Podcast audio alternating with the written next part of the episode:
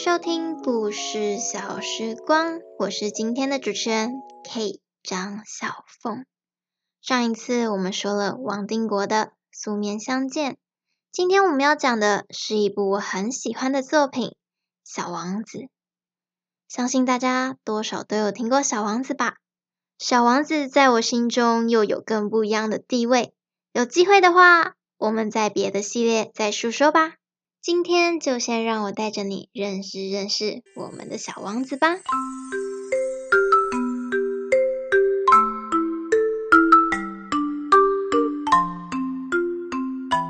小王子有着一头金黄色的头发，围着一条黄色的围巾，住在一颗小行星上。那一颗小行星叫做 B 六一二。提个外话。拍照软体的那个应用程式比留伊尔的名称，就是取自于小说《小王子》中的比留伊尔星球。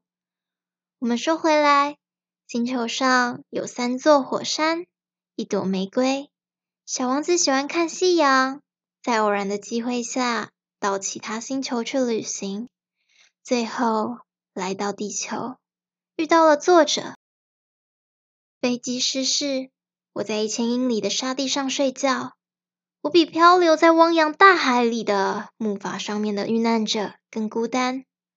破晓的时候，我却被一种奇异的小声音给叫醒。请你给我画一只绵羊。那，给我画一只绵羊。我一下跳了起来，好像被雷打到一样。我一再的揉了揉眼睛，不敢相信自己眼前看到的这一切。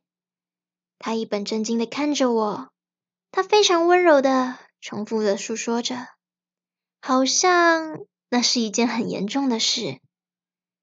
请你给我画只绵羊。由于我从没有画过绵羊，我为他重新画了我会画的那一张画。那张看不见内部的蟒蛇，而当我听到他的回答时，我愣住了。这位小人儿说：“不，不，我不要一只装有象的蟒蛇，蟒蛇是很危险的，而且象太大了，我住的地方很小，很小。我要一只绵羊。”给我画一只绵羊。于是我画了一张。他看到后说：“不，这只早就病得很厉害了。画一只别的。”于是我又画了一张。他看到后笑了笑说：“你看见了，这不是绵羊，这是只公山羊。”它有两只脚，然后呢，我又只好再重新画了一张，但是跟刚才一样，又被拒绝了。这只太老了，我要一只活得很久的绵羊。于是我不耐烦起来，我急着要动手拆开我的发动机，我乱涂了一阵，涂了这样的一张，我丢给他说。这是箱子，你要的绵羊就在里面。那是一个长长扁扁、有着三个孔的小盒子。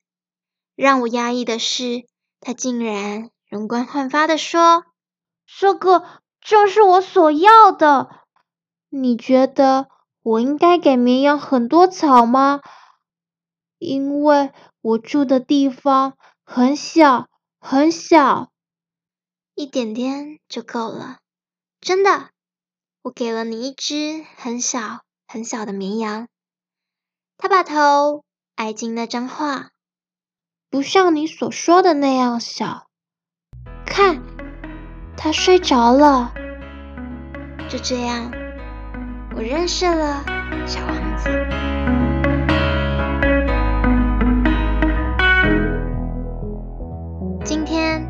的介绍就到这里，还想知道后世小王子的奇妙故事吗？那敬请收听故事小时光，我们下礼拜见，拜拜。